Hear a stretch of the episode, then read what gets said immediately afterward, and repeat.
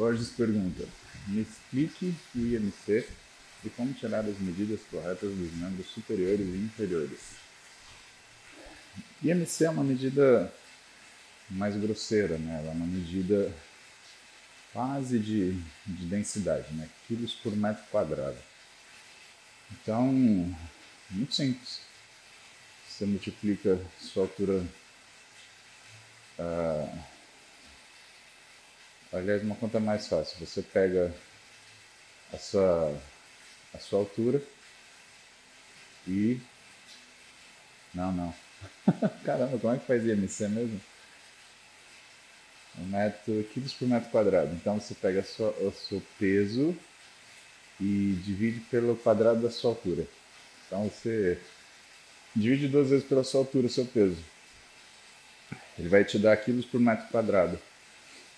E apesar de ser uma medida antiga, né, e de ser uma coisa que você ouve muita gente falar que está obsoleta, ela é uma boa medida de para você determinar a densidade, né? Evidentemente que quando você fala em esportiva, né, teu diagnóstico não pode ser por IMC porque você está tendo um sujeito que tem muito músculo, né? Então a densidade dele é outra. Se tiver um cara com MC de 30, mas que faz musculação, é, ele não vai ser obeso, né? Agora, como tirar medidas corretas dos membros superiores e inferiores? Isso daí é complicado. Isso daí eu te recomendo fazer o, curso de avaliação física do Paulo Cel. Aí, eu também te falar, isso daí você tem que ver, você tem que pegar, você tem que. Né? Não é uma coisa tão fácil assim. Por mais que pareça fácil fazer avaliação física, não é. Por quê? Porque se você não tem determinados pontos anatômicos para você ter referência, você não segue fica um erro muito grande. E assim, normalmente já tem uma margem de erro, né? Quando a gente faz a avaliação física, você não consegue pegar exatamente aquilo que você pegou, né? Antes que você tatue no corpo da pessoa onde você fez a última medida. Mas. É, vale a pena fazer um curso de avaliação física, viu? Se isso te interessa, Faz não. Tô tentando inventar coisa não. Tá? Ou então, dá uma estudada. Porque dependendo do professor, você faz o curso não é para aprender, é para entender o que tem que fazer. Gilmar, líquido junto com alimentação, traz algum malefício? Então, Gilmar, o que se falava, né, é que quando você uh, bebe alguma coisa junto com o alimento, você dilataria o estômago, que você aumentaria o volume dele. Né? Essa afirmação está certa em parte porque a gente tem umas estrias no estômago que direcionam o líquido para absorção mais rápido. Né? Então você tem uma absorção parcial. então não é 100% isso. Agora, quando você fala, por exemplo, refrigerante, né, por conta do gás, o que, que acontece? Você está comendo, você toma um refrigerante, e vamos supor que você já esteja satisfeito. Né? Quando o refrigerante ele separa o líquido do gás carbônico dentro do seu estômago por causa da temperatura, o que, que acontece? Você tem uma expansão do seu estômago, isso te aumenta a sensação de saciedade. Só que quando você arrota, o que, que acontece? Você esvazia rapidamente o estômago, que você tem é uma falsa sensação de diminuição da saciedade, como se uh, você conseguisse comer mais. Então, uh, nem todos os líquidos são iguais, mas quando você fala refrigerante, a gente tem que lembrar desse efeito do gás. E tem mais uma coisa relacionada ao paladar. Então, uma das coisas que faz que você tenha saciedade é o paladar, tá? Não é o gosto, é o paladar, é isso aqui, ó. É que você sente, entre aspas, do cheiro da comida. Por isso que quando você cozinha, você tem menos fome. Ops. tocou meu alarme. Por isso, quando você cozinha, você não tem tanta fome, é que você não quer comer tanto. E como você preparou a comida, você está sentindo aquele paladar ininterruptamente. Portanto, quando você vai comer, você já está com vista neurológico, sendo saciado. Né? Quando você toma alguma coisa junto com a comida, é como se você desse uma limpada no paladar. Algumas costuras, elas têm isso de praxe. Então, por exemplo, se você for comer comida japonesa, o chá verde que determinado restaurante vai te servir, não é para você beber para se matar a sede. É para você limpar o paladar entre um peixe e outro, porque o sabor ele é muito sutil. Então você limpa o seu paladar, consegue sentir o sabor do que você está comendo. Agora, você tem o uso disso para o mal também, né? Então faz uma experiência. Vai num, num fast food, McDonald's, Burger King, você que sabe. E tenta comer só o sanduíche sem tomar um refrigerante. Ou tenta tomar o refrigerante sem comer o sanduíche. O que, que acontece? O sanduíche ele é salgado pra caramba. Ele vai te dar sede. Você vai tomar uma bebida doce. A bebida doce ela vai limpar seu paladar. O gás vai dilatar seu estômago. Você vai arrotar. Você vai achar que cabe mais. Você vai sentir um doce no meio do salgado. Você vai limpar seu paladar praticamente imediatamente. Mas essa sensação de falta de fome aguda que você vai ter, isso vai fazer com que você coma mais e que você coma insaciavelmente. Né? Por que, que quando o cara quer comer muito ele vai num fast food? Ele come oito sanduíches, toma 3 litros de refrigerante. Né? É por causa desse efeito. O sanduíche dá vontade de você beber e o refrigerante dá vontade de você comer. Um joga para você para frente numa uma roda contínua ou perpétua de insaciável voracidade. Né? Então, isso é uma das coisas que é ruim no fast food. Se você for ver, esse tipo de comida você acaba conseguindo comer cada vez mais e mais e mais e mais e mais. Tá? Então, aqui.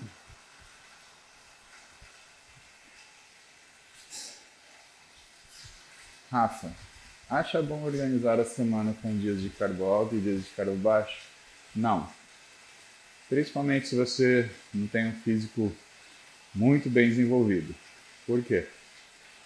Porque para você fazer isso, que é o ciclo de carboidratos, você tem que ter uma, uma sensibilidade insulínica muito boa. Né? E, ao mesmo tempo, você precisa ter uma captação periférica de glicose muito boa.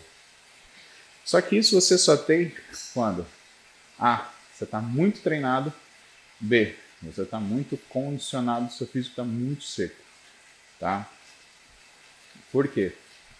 Automaticamente, quando você tem um pouco mais de gordura, você tem um pequeno aumento fisiológico da resistência periférica à insulina.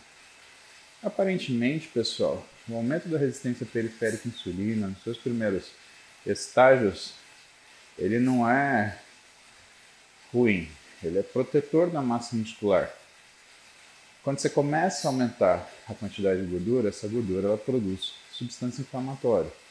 O corpo percebendo isso, ele aumenta um pouquinho a resistência periférica à insulina, por quê? Porque a resposta inflamatória da gordura ela tende a destruir massa muscular. Primeiro, porque produz interleucina 6, Segundo, porque produz TNF-alfa, que vai modular NF-kappa-beta no músculo, que vai fazer você perder músculo. E terceiro, porque modula miostatina, que vai fazer você também perder músculo por conta disso. E aí o aumento da resistência periférica à insulina é como se fosse uma proteção, porque isso segura os níveis de insulina um pouquinho mais altos que faz com que você não tenha tanta, tanto prejuízo desse estímulo que a gordura faz. Claro que numa situação inicial, tá? Quando você tem justamente pouca gordura, a gente está falando dentro do fisiológico. Quando você começa a entrar no sobrepeso, aí muda de figura. A resistência periférica à insulina é uma das coisas que ajuda você a perder massa muscular. É por isso que quando você come muito, você fica obeso, você não fica musculoso, tá? E nessas condições, Rafa, você tem que pensar exatamente como está a tua capacidade agora, tá? Por quê?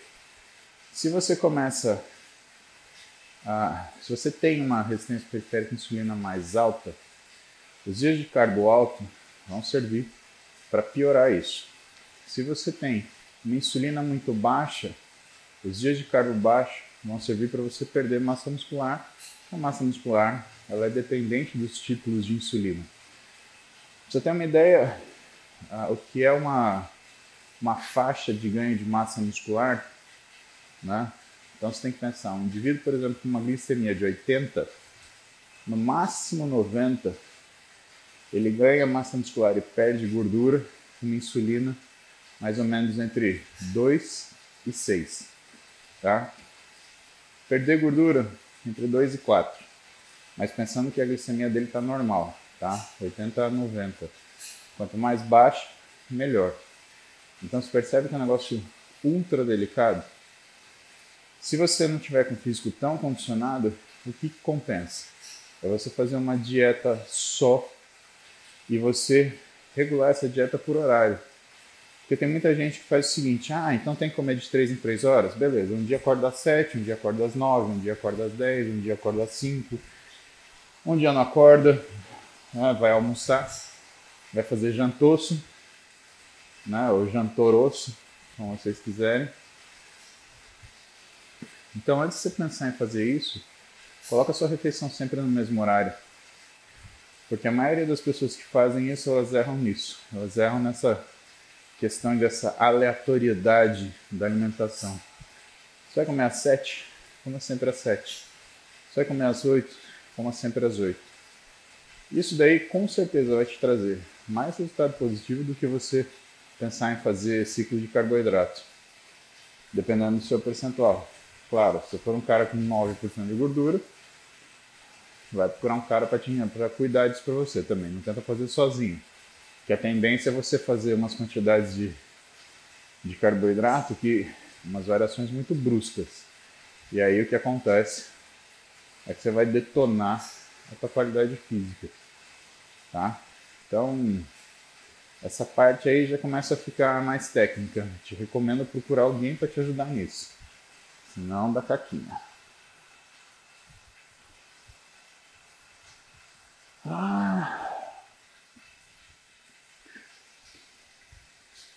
Pedro, alguma dica de linha de estudo ou referência para um aluno de educação física? Ué, se você está procurando referência, procura lá o perfil do Lancha Júnior. Acho que é a maior referência brasileira no assunto. É... Uma das maiores, né, para ser justo com outros professores tão bons, tá? Mas se você precisa de estudo dirigido, se você entrar lá no Lança Júnior, você vai achar o projeto Interligas, Educação Física. É igual que eu fiz o Matos Interligas para Medicina, só que para alunos de Educação Física. Você não paga nada para entrar, você tem aulas regulares, né? E você vai ter esse estudo dirigido que você quer, tá? E como é um projeto que eu, Lancha Júnior e Aline Davi temos em conjunto, o que, que acontece? Muitas aulas são alunos de medicina, educação física e nutrição assistindo junto. Então você vai ter aula de nutrição, você vai ter aula de medicina. Se você está empolgado para estudar, o que eu acho que tem de mais legal hoje, sem falsa modéstia, é o Interligas. Você vai ter assunto, você não vai ver na graduação, tenho certeza, certeza, certeza. E você vai ter aula com nós, né? É outra, isso é outra teta, meu caro Pedrinho. Então vai lá. Tia Nunes, Dilmirena também prejudica o desenvolvimento do corpo? para um ciclo simples irá atrapalhar? Primeira coisa que está errada, Ti. Não existe ciclo simples. É o corpo da pessoa que determina se a sensibilidade da pessoa, se aquilo vai ser simples ou vai ser intenso. Tá? Na boa. Não inventa de fazer ciclo em mulher que você vai fazer cagada. Tá? A chance de você fazer uma hipertecose, de você criar um SOP medicamentoso, de você mudar o humor dessa menina, né? Se for tua namorada, então se prepara para tomar um chute no rabo. Né? Porque o humorzinho dela vai ficar maravilhoso. Não inventa, não faz isso não, tá? Deixa isso para médico, deixa isso para quem entende. Né? Leva num cara que você confia, vê o que, que você quer e outra. Faz dieta. Treina, né? E, mas de verdade, o treino que faz treino da Barbie, ela fica falando no telefone enquanto levanta alterzinho de colorido. Então, cara, não inventa moda. Queira dar uma de especialista que você vai fazer besteira da grossa. Agora, em relação ao DIL, o Mirena, né? O DIL Mirena ele é um dispositivo intrauterino que faz liberação de droga. Que droga é essa? a droga que faz com que a mulher ela não ovule. O que, que geralmente é isso? São hormônios da classe dos progestágenos, ou seja, são derivados de progesterona, que é o hormônio da gravidez. Logo, ele tem uma ação androgênica periférica. O que fez durante muito tempo muito profissional bom falar bobagem, falar que não, como tinha tem uma açãozinha androgênica, você vai ganhar músculo. Não, não vai. A ação androgênica do progestágeno que está presente no DIL, ela é retenção de sódio. Então a mulher fica retida, ela retém água. Quanto? Varia. Na minha experiência, eu peguei menina que já ganhou 6 quilos em 3 semanas, né? uma média de 2 quilos por semana, nas primeiras 3 semanas de uso do Mirena. Tá? E diferente do que muita gente fala, ele tem ação central sim, tá? Porque senão ele inibiria, não inibiria LH-FSH, senão ele não inibiria menstruação, tá? Não é ação local que faz isso, é ação central. E, claro, como ele é um progestágeno, se você tem uma mulher que tem um, um humor mais sensível, que tende à depressão, ela vai exacerbar isso ela vai se sentir mais cansada, vai se sentir menos disposta, vai se sentir mais irritada. Você vai botar esteroide em cima disso? Vai querer arriscar? Tá? Então, em primeiro lugar, você não deve mexer com o que você não sabe. Primeira coisa. Segunda, DIL já é uma carga hormonal ferrada. Não coloque hormônio em cima de DIL. Tá? Vai fazer cagada. Escuta o que o tio tá falando, o tio quer seu bem, Tio quer ver você feliz na sua vida. Kaique. Indo treinar dorsal agora. Alguma dica do urso branco da Alaska? Kaique, meu treino eu começo por remada, depois eu vou para puxada. Por quê? Porque tem essa lenda de que as remadas elas dão mais espessura na dorsal. Se é lenda ou se não é, eu sempre treinei nas épocas que eu tive dorsal mais espesso, eu sempre treinei mais remada do que puxada. Você tem que ver o que você quer, tá? Se você está querendo fazer sua, dor, sua dorsal um pouco mais espessa, vale a pena a tentativa. Né? Claro que a resposta é individual, mas tem essa esse mito ou verdade ainda para a gente esclarecer. E gostoso da remada que é um movimento um pouco mais curto, então, para você aquecer no começo, você vai colocar mais carga. É um movimento mais gostoso para fazer. A puxada, ela é um movimento mais amplo. Você vai ter um, um, um range of movement. Como é que é a tradução dessa porra em português? Um amplitude de movimento maior, né? Então você vai ter uma, uma movimentos mais alongados muito bom para a segunda parte do treino. Faz aí pelo menos umas duas remadas, pelo menos umas duas puxadas, e aí coloca alguma coisa para trapézio, para posterior de ombro. É o que eu faço, tá? Aí você me conta amanhã como é que ficou seu treino de dorsal. Bom treino para você, meu.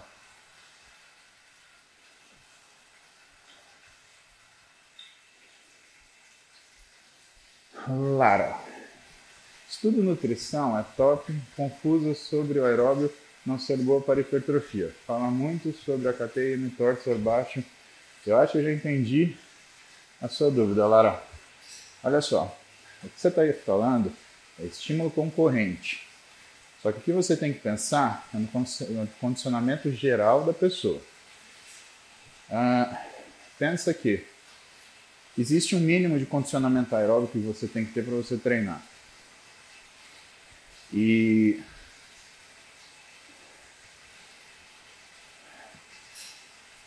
o problema do condicionamento aeróbico, o problema de você ter um bom, bom metabolismo aeróbico é que o que faz você resistir a um treino resistido, uma das coisas é o condicionamento aeróbico. Quando o sujeito ele treina muito exercício resistido e nada de aeróbico, fica aqueles grandão que cansa de andar uma, uma, um quarteirão.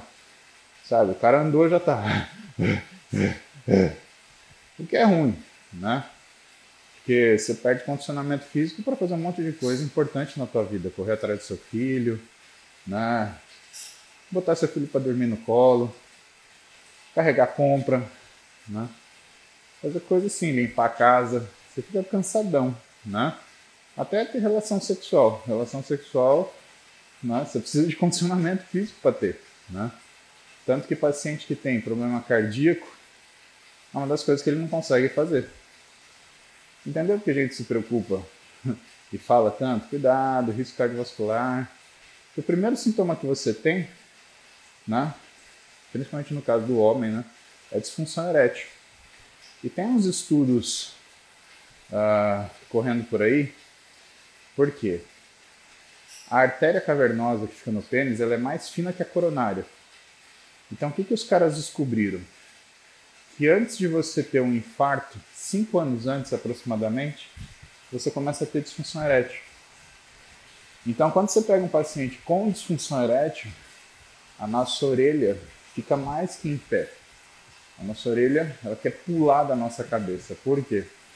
Porque você está na frente de um cara que pode infartar nos próximos seis anos. Cinco, seis anos. Isso é muito sério. Muito, muito sério. Então, um paciente que tem uma doença aterosclerótica, né, ele vai entupir a artéria cavernosa primeiro. E aí, né, o que vai acontecer é a disfunção erétil resistente a tratamento com drogas.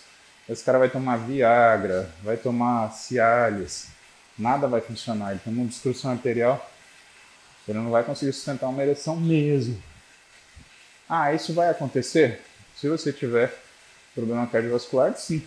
Por isso que a gente cuida disso. Né? Faz parte da vida. Né? Faz parte do seu conforto, faz parte do seu bem-estar. Né? Então, existe essa ligação. Quando você fala em treinamento, mas a especificidade aí sim, né? Você não vai pegar um bodybuilder e colocar ele para correr maratona. Você não vai pegar um maratonista e colocar ele para treinar junto com um bodybuilder. Isso não faz o menor sentido. O princípio da especificidade. Você se adapta muito bem a uma coisa, mas não se adapta muito bem a duas. Né? Por isso que o bodybuilder está num canto e o maratonista está em outro. Quem que é o cara mais ou menos no meio do caminho? É o crossfitter mas ele não é grande como um bodybuilder. Também não é resistente a ponto de correr uma maratona num pace bom, igual um maratonista. Tá? Um cara que está acostumado com isso. Isso tem implicações no formato do físico, tem implicações na capacidade física, né? E essa questão do AKT e do mTOR eles são na realidade é outra é outra via, né? É a via do AMPK. O AKT é uma via similar ao mTOR. O AKT é a via que coordena a migração de núcleo para a célula muscular quando você tem um estímulo muscular. O mTOR é a via metabólica de síntese de proteína. Ah, que vai funcionar junto com isso, né? E também independente de insulina, né? O mTOR ele é ativado por quinases, né? E onde estão ligadas aos receptores específicos de insulina, aqueles IRS, né? Então a insulina vai lá, ativa esse receptor, ativa o mTOR, a gente vai sentir proteína muscular. E o AKT, quando você tem estímulo, você tem a migração de mionúcleo, e a partir da migração de mionúcleo, o que vai acontecer é expansão desse mionúcleo no lugar de tecido a ser reparado, e depois fusão no mionúcleo, fazendo com que você tenha uma recuperação muscular adequada. E o que é importante você saber é que isso daí só se contrapõe em níveis altos de treinamento. Níveis baixos, não, você precisa. Eu, por exemplo, preciso de aeróbio. Você acha que eu estou fazendo aqui aeróbio por quê? Né? Tudo bem que é baixa intensidade, 103 batimentos agora. Mas eu faço um aeróbio contínuo de baixa intensidade, por quê? Não é só porque eu quero fazer minha brincadeira com a minha mulher, mas é porque faz parte do meu condicionamento. Se você não aguenta fazer uma horinha de aeróbio em baixa intensidade, você acha que você vai aguentar treinar pesado uma hora? Não vai. E sentir cansado não significa que você treinou pesado. Você sentiu cansado. Né? Conheço bastante gente que quebra rapidinho. Aguenta dois tapas. Botou um pezinho a mais, botou pra fazer uma repetiçãozinha a mais, o cara já tá ah, amarelando. Tá? Entendeu isso? Então vamos para a próxima. Hoje tá um X-tudo, né? Bom dia, Thaís. Ah, fale sobre liberação miofascial. Então vamos lá. O que é fácil, pessoal? Vocês sabem o que é fácil? Fácil é um tecido ah, muito fino, mas muito resistente, que recobre os músculos, tá? E muitas vezes a fáscia ela tem alterações na sua estrutura que provocam um aumento da contenção do músculo ou o músculo tem alterações na sua fisiologia que tendem a fazer uma expansão de volume que fica contido pela face. E a face funciona como se fosse uma cela, ela aprisiona o músculo. Bom, isso levou a gente a estudar os fenômenos que a gente chama de fenômenos miofaciais. Né? Essa relação entre o volume permitido pela face e o volume expandido pelo músculo, ele causa, né, quando fora do controle, alguns problemas. Então, por exemplo, quando o sujeito ele tem uma pancada muito forte num membro, panturrilha é muito comum, né? Ou então ele tem um esforço muscular muito grande, né? Ele, por exemplo, não está acostumado a correr e vai lá e corre sei lá, uma maratona, 20 quilômetros, o que, que vai acontecer? O que, que pode acontecer? Ele pode ter uma síndrome compartimental na musculatura da panturrilha. O que, que é essa síndrome compartimental? Isso é uma expansão muscular que acaba sendo aprisionada pela fáscia, que vai gerar uma diminuição da irrigação do músculo, fazendo com que o músculo inche ainda mais corte mais o suprimento sanguíneo e dessa forma ele entra num processo de necrose. Por quê? Você não tem irrigação, como se fosse um infarto. Daí, o que, que você, você tem que fazer? Esse tratamento desse tipo de situação é cirúrgico. Você leva o paciente correndo para um centro cirúrgico, solta essa fáscia para o músculo poder ter espaço para expandir. E muitas vezes você tem que deixar a pele aberta, porque está tão inchado, tão inchado, você não consegue fechar a pele. Aí esse músculo expande, perfunde, volta ao normal e a gente fecha o paciente. Isso é o extremo, tá? Agora, existem as dores crônicas, que também são transtornos miofaciais. Já deve ter ouvido falar de fibromialgia. Uma das hipóteses para fibromialgia é uma alteração na fisiologia do líquido que fica no espaço virtual entre a face e o músculo, sensibilizando as terminações nervosas que lá ficam. Né? Por quê? Porque espaço virtual?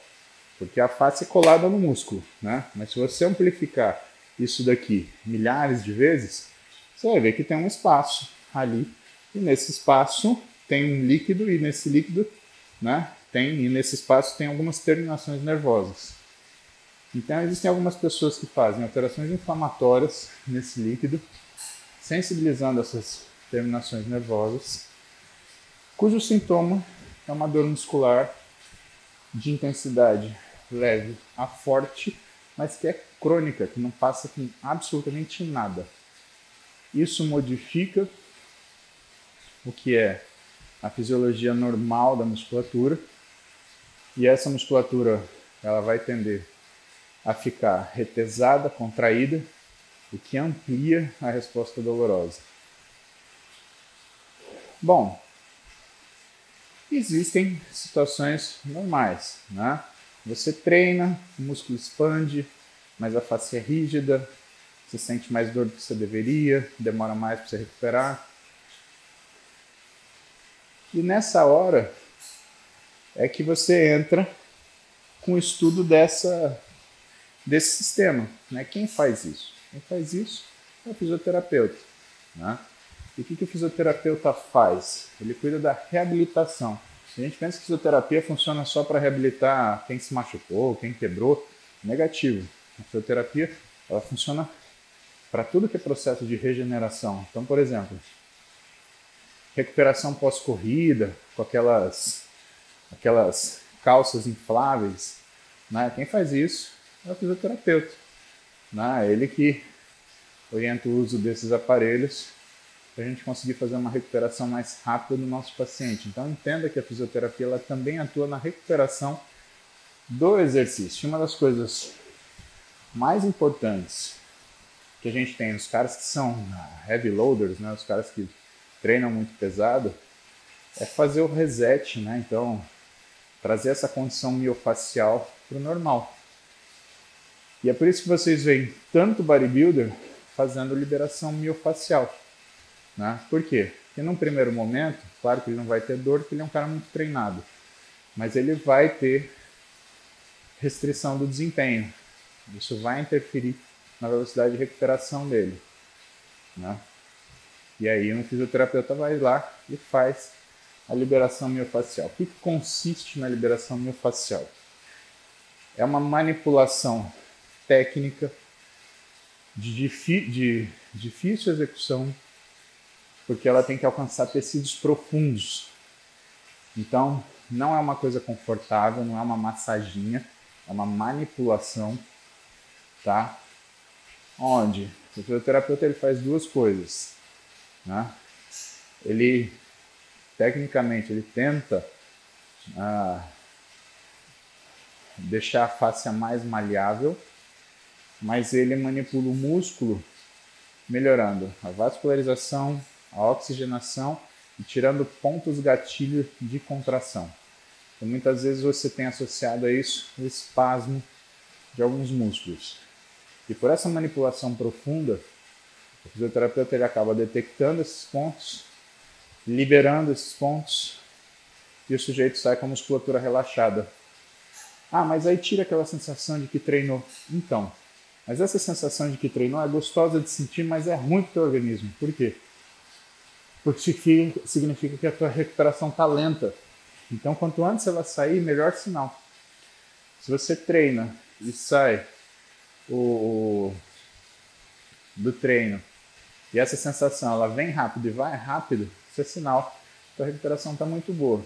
Agora, se você vai treinar e você tem essa sensação e acabou de treinar durante dias, significa que a tua recuperação está ruim. E aí, isso é uma das indicações da gente fazer, recomendar a liberação miofascial. Outra indicação uma pessoa que tem um aumento progressivo de CPK e não consegue ter queda.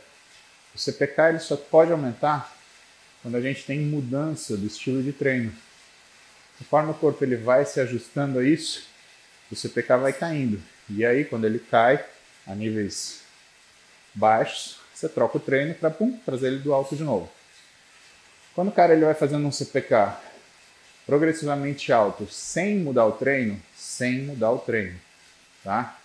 Então, ele 400, aí na outra semana 800, oh, legal. Aí na outra semana 1.200, oh, legal. Aí na outra semana 3.000, opa, tá estranho. Você não mudou o treino, tá subindo? Aí o que a gente, o que a gente nota? Um déficit de recuperação. E é uma das coisas que a gente recomenda fazer então, liberação miofascial, quando você tem um paciente cujo CPK ele é progressivamente aumentado sem que se tenha mudança de treino. Está mostrando que existe um déficit de ajuste, né? ou adaptação, como vocês gostam de usar. Eu gosto do termo Tácito. Desde que ele me ensinou isso, fez muito mais sentido. Ah, mais uma perguntinha que eu preciso trabalhar. Vamos lá. Que bom ficar aqui com vocês. O tempo passa mesmo.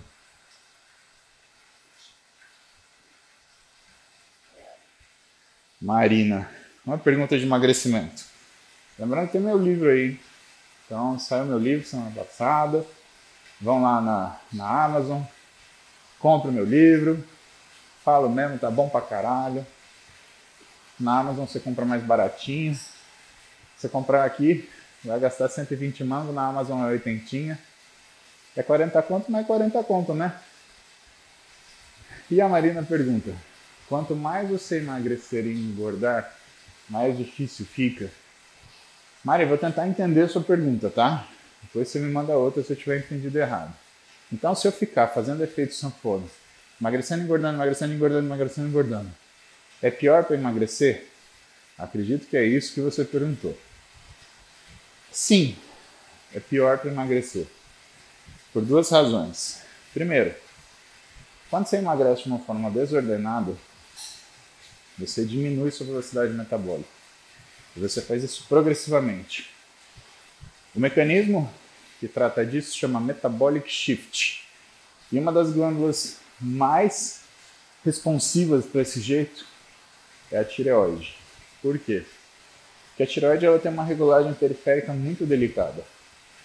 E quando você começa a fazer dieta com muito baixa caloria, o que acontece com a sua tireoide é que ela faz duas coisas ao mesmo tempo. Ela começa a aumentar um hormônio que chama T3 reverso, que é como se fosse um freio de mão da tireoide, e ela começa a baixar um hormônio que chama T3 livre, que é o acelerador da tireoide. Quer dizer, é o acelerador tiroidiano da velocidade metabólica. Só que quando você volta a comer, que você não engorda porque a dieta falhou, você engorda porque você volta a comer do jeito que você comia né? que também é errado. Né? Você diminui o seu T3 reverso, mas você não volta o seu T3 livre. Tá? O que significa que, em primeiro lugar, você está abordando essa questão de uma forma muito errada e muito nociva para a tua saúde. Porque se você está engordando e emagrecendo, significa que você entra em dieta e sai de dieta, entra em dieta e sai de dieta mas não dieta, porque dieta, na verdade, o grego quer dizer rotina. Então você está completamente sem rotina. Você está fazendo restrição com excesso, alternadamente. Né? Se você está fazendo excesso, você está tendo uma razão afetiva para comer. Comida não é afeto, não é diversão, não é brinquedo. Então você está fazendo errado. Se você está fazendo restrição, você também está fazendo errado. Por quê? Porque de uma forma mais progressiva, em algum momento você vai desenvolver um quadro de compulsão, que é uma das consequências das dietas de alta restrição. Então essas dietas de mil calorias, 800 calorias, 600 calorias, 400 calorias, elas vão fazer você perder peso muscular rápido. Só que gordura não vai ser tão rápido assim. Pelo contrário, você pode até poupar gordura por conta do nível de restrição que você faz. Seu organismo vai achar que essa dieta é uma agressão. E aí você vai ficar cada vez mais flácida sem ter o que fazer. Porque se você ganhar músculo nessa flacidez, você vai revelar a gordura que você tem. E aí você não vai gostar. vai aumentar o peso da balança, você não vai gostar. E o que você tem que entender? Está na hora de você procurar um bom profissional.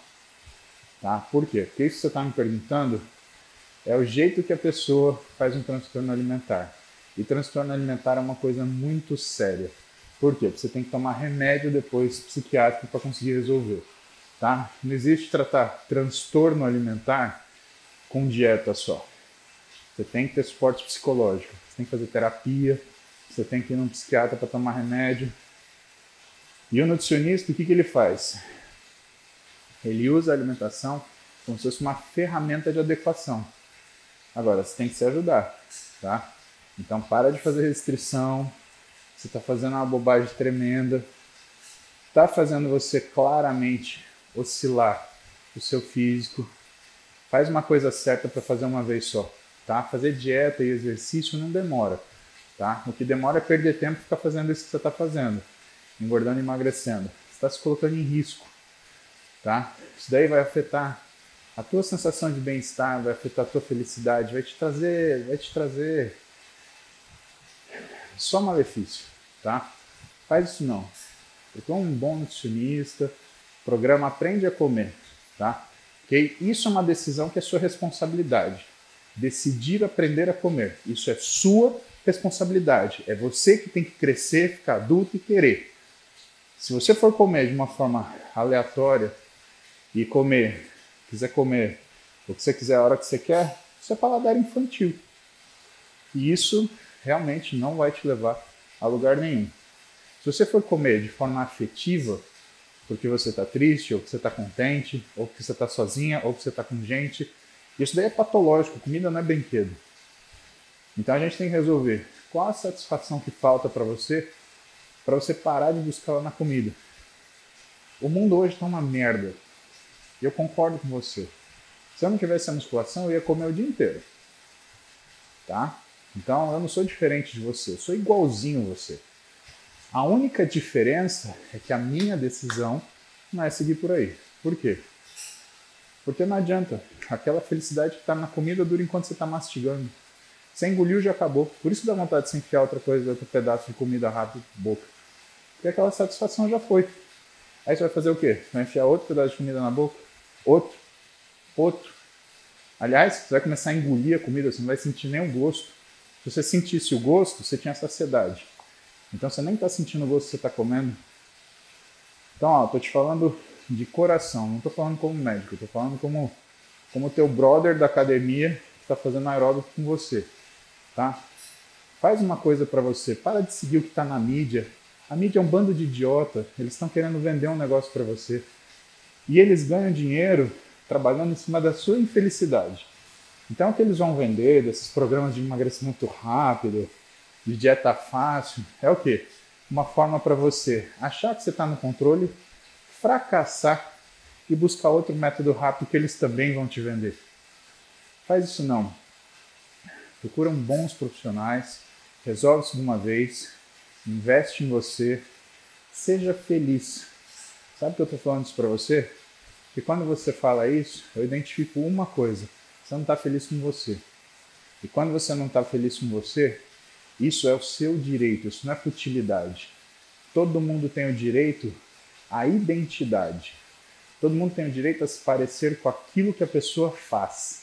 E você tem o direito de se parecer com aquilo que você é dentro de você. Só que muitas vezes, para a gente chegar nisso, a gente precisa de um caminho que a gente não consegue perceber sozinho. Essa função do profissional, é te dar esse apoio. Então promete para mim, você parar de seguir essas porcaria que fulano publica Instagram, Facebook, vai parar de usar o Google para procurar um remédio novo para emagrecer, você vai procurar um nutricionista e vai aprender a comer. E você vai aprender a ser feliz desse jeito. E você vai aprender também que você comer um brigadeiro, um pedaço de bolo, um pudim, Sai com seu namorado para comer um hot dog, isso é normal, isso não é errado. O anormal é você comer um quilo de pudim, é comer 10 mil brigadeiro, é você sentar no McDonald's e enfiar seis sanduíches para dentro porque está na promoção. Isso é ruim, isso é patológico, tá? Olha para mim. Já que eu estou falando para você de coração aberto, eu sou pai. Eu tenho uma filha de 16 e uma filha de 9. Como é que você acha que eu ensino elas a comer em casa? Você acha que eu fico fazendo terrorismo alimentar? Você acha que eu não compro nada que tem açúcar? Você acha que você vai entrar na minha casa, abrir a geladeira e só ver whey protein congelado e clara de ovo? É lógico que não. Uma das razões é porque a gente tem filho. E aí você vai fazer o quê? Você cria a criança desse jeito, primeira vez que ela tiver contato com comida fora de casa, ela vai se estourar de comer. O dia que ela sair de casa, por exemplo, para fazer faculdade, e que ela passar mais tempo fora de casa do que dentro de casa, ela vai fazer o quê? Vai se estourar de comer. Ainda mais nessa fase, cursinho, faculdade, início de faculdade, que a demanda é muito grande. Uma das coisas que eu tenho mais satisfação é quando minha filha mais velha chega para mim no meio da semana, 11 da noite, quando eu ainda tô acordado. Ai, tô com uma vontade de comer um doce. É mesmo? O que, você está com vontade de comer? Ela, não sei. Ah, então você está ansiosa. Vou preparar uma refeição para você. Aí eu faço um negocinho para ela comer. Omelete, aquilo que ela gosta. Né? Faço na hora e falo para ela, escolhe o que você quer comer, a gente vai no sábado, a gente vai no domingo. Aí pego as duas, a gente sai, passeia, come alguma coisa fora. E mais que isso, quando a gente está comendo, a gente come junto. E eu deixo no prato. Ela olha, ah, mas não tem que comer tudo? Não, não tem. Quer dizer, hoje ela tem 16, ela já aprendeu isso, né? Mas antes ela perguntava, ah, mas você não vai comer tudo, não é desperdício? Desperdício é você ter que emagrecer depois porque você perdeu o controle do que você está comendo. Saciedade é uma coisa que também é ensinada culturalmente. A gente aprende isso errado. Não vai deixar no prato. Come tudo. Não é assim. Come que você tem fome. Só que como a gente aprendeu errado, esse come que você tem fome, ele está errado. O teu hipotálamo, ele não para de sentir fome. E a gente tem que trazer isso para o normal. Só que você só traz para o normal quando o teu físico ele está com a fisiologia normal. Ou seja, quando você está com baixo percentual de gordura, quando você está com baixa ação inflamatória. Então, é assim que você ouve, entre aspas, a sua fome. Né? Falar para um obeso ouvir a fome dele é a coisa mais idiota que tem, né? porque a fome dele grita. Né? Ele vai querer comer o mundo mais um pouco.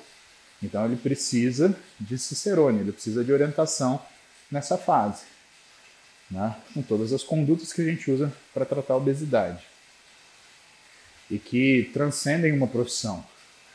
Pegar três, quatro profissões, né? trabalhando junto e sincronizado.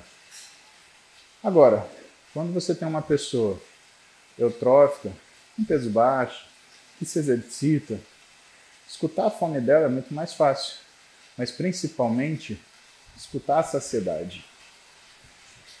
Olha, disso que eu estou falando eu só conheço, tá? Eu trabalho, né?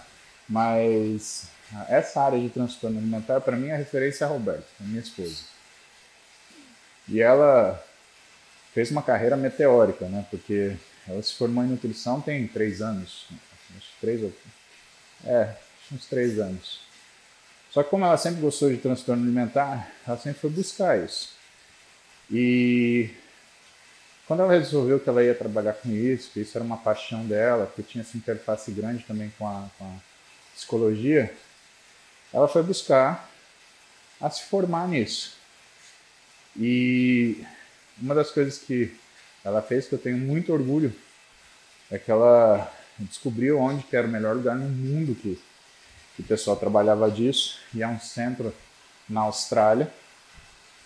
Pegou as coisas dela com mala e cuia e foi para a Austrália estudar. Passou 10 dias lá estudando com, uma, com quem mais entendia desse assunto. Tem gente muito boa no Brasil, evidentemente, mas como o centro era lá, ela foi para lá. E aí ela podia entender o que muita gente entendeu errado dessa área comportamental. E muita gente entendeu errado. Não é para você comer o que você quiser, quando você quiser. Não é esse papai, você tem que se aceitar. Não, você tem o direito de ser como você quer. Né? Você só tem que se aceitar se você tiver uma, uma, uma visão transtornada da sua identidade. né? Se você tiver transtorno dismórfico corporal, tá? Mas se não, isso é tá? Você tem que, tem que ter rotina na tua vida para tudo, para comer inclusive. Né? Então não existe essa coisa, essa permissividade aí que meia dúzia de gente entendeu, entendeu tudo errado, tá? Nutrição comportamental é uma coisa muito mais complicada, muito mais profunda do que você comer com a sua intuição e comer o supermercado inteiro, né? Principalmente se você tem obesidade, que é uma doença, né? Obesidade é doença, não interessa o que fala. Obesidade não mata? Então, é doença. Ponto final. E no intuito da gente melhorar isso daí para você, então existem esses tipos de profissionais, como a Roberta, que lidam especificamente com isso e que tratam isso, endereçam isso da maneira da abordagem mais correta. Isso é um processo complicado, razoavelmente longo, mas se você não fizer, você vai continuar o resto da sua vida engordando, passando fome, porque é isso que você faz. Você engorda e passa fome, ou seja, é a pior coisa do mundo. Você vê o seu físico desmontar enquanto você sofre de carência energética e todos as, os colaterais que isso dá. Porque quando você está em restrição, você não tem vontade de trabalhar, você não tem vontade de se divertir, você não tem, não tem vontade de fazer exercício, você não tem vontade de transar, você não tem vontade de nada. E às vezes vai no médico, ah, porque minha libido tá ruim. Tá, mas o que, que você está comendo? Ah, 600 calorias dia. Querido, que você quer subir em cima da onde com 600 calorias dia? Você quer subir em cima de uma montanha de sorvete para consumir 30 mil calorias. É isso que você quer. É isso que o corpo está pedindo. Então, não se engane. A restrição calórica e a fome que você passa é muito pior, é muito pior do que qualquer outra coisa que você possa passar na sua vida. Tá bom? Então, vai procurar um profissional, vai cuidar disso, tá? Eu acho que isso é uma coisa que vai fazer muita diferença em você daqui para frente. Tá bom? Eu falei de coração, não tá tentando sacanear não. Mas tem que tomar uns esporrinhos também, tá? Senão você continua agindo de forma tola. E a vida é muito curta para a gente fazer isso. A vida passa. Tá? Eu com 41 anos de idade, eu te falo que eu. para mim é como se ontem eu tivesse 28, estivesse fazendo a Maria Clara. Um belo dia eu acordei com 41. Sabe que eu tenho certeza? Um belo dia eu vou acordar com 51, depois eu vou acordar com 61, depois eu vou acordar com 71 Espero acordar com 81 e um belo dia eu não vou acordar. Isso passa assim, ó. Eu já fui mais da metade da minha vida. Se a gente pensar que a gente vive 80 anos, em média, eu estou no meio do caminho. E se eu mesmo não fizer com que esses anos que eu tenho sejam os melhores que eu vivi, quem vai fazer? Transfiro a pergunta para você. Você vai esperar quando para tomar uma atitude e resolver a tua vida? Então faça isso agora, tá? Cara, 7h50 já. E nós estamos aqui trocando ideia. Última pergunta de dois minutos. Vamos ver o que, que a gente encontra aqui agora. Marina, nós mordemos ela para responder a, a pergunta dela. Aqui, dicas, não sei o quê. Que, qual é a sua, sua opinião sobre implante de estrinona? É muito bom pro médico que faz, porque é caro pra caralho ele ganha bastante dinheiro. Né? É muito bom para o médico que tira quando dá merda. Por quê? Porque como você está precisando, ele cobra quanto ele quiser. Então, implante de gestrinona só tem uma razão para ele ser bom. Quando você tem endometriose. Não existe tipo da beleza. Implante de gestrinona não é da beleza, é da feiura. Você vai engordar pra caralho, você ganha peso rápido, seu humor fica uma merda, você fica chata pra caralho. Teu marido vai te largar, ou vai te meter um chifre, um dos dois, porque você fica intolerável, né? Você vai ficar triste, vai culpar o mundo inteiro e vai virar uma nazista, tá? Então, sai fora, não põe essa merda, né? Você tem endometriose? Se você tiver endometriose, até põe, tá? Eu sei, tem um monte de cara que fala, não, tem que pôr, que é chique da beleza, que tem experiência porra nenhuma, tá? 80% do meu consultório é mau resultado, essa merda desse chip é uma das coisas que mais regaça a mulher por aí. Vai nascer teu cabelo do meio da sua cabeça, você vai ficar careca. Para com essa porcaria, Ou mania besta de querer facilitar as coisas. Não cai nessa onda, tá?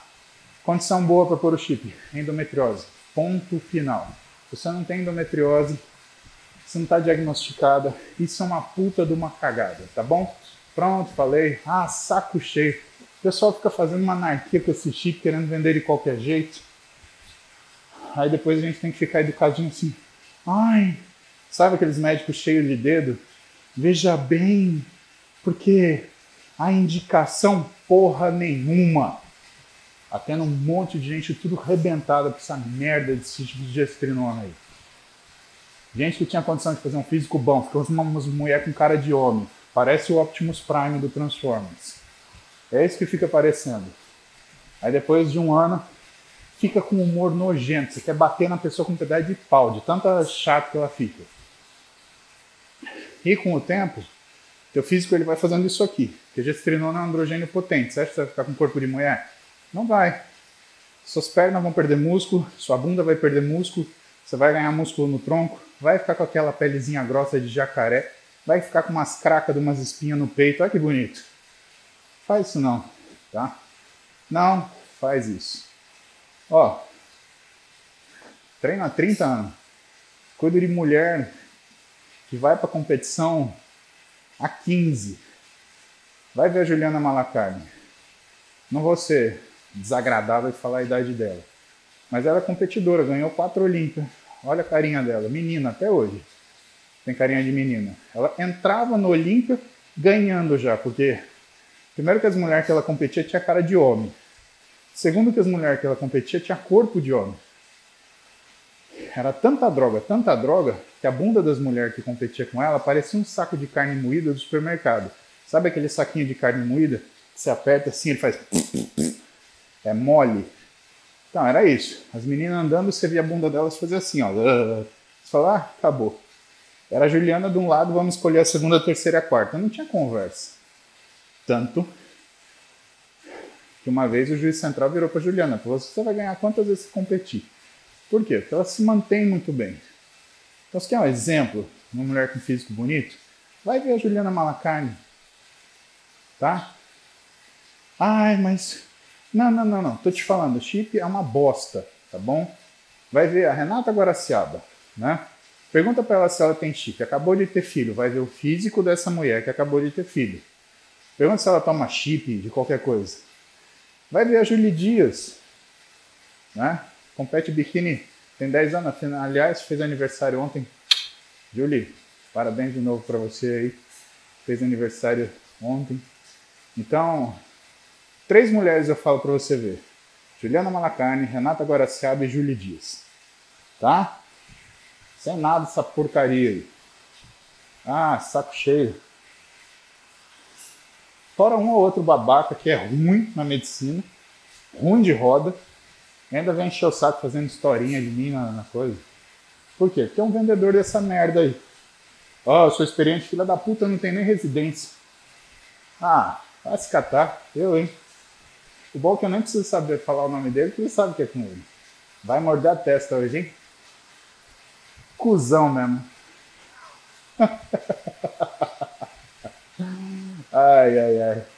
Mais engraçado. Ele, um amiguinho dele lá, na cara não fala. Fica aquela. Ah, trouxa. Não seja. Sai fora dessa merda. Eita porra, que passou o tempo demais aqui.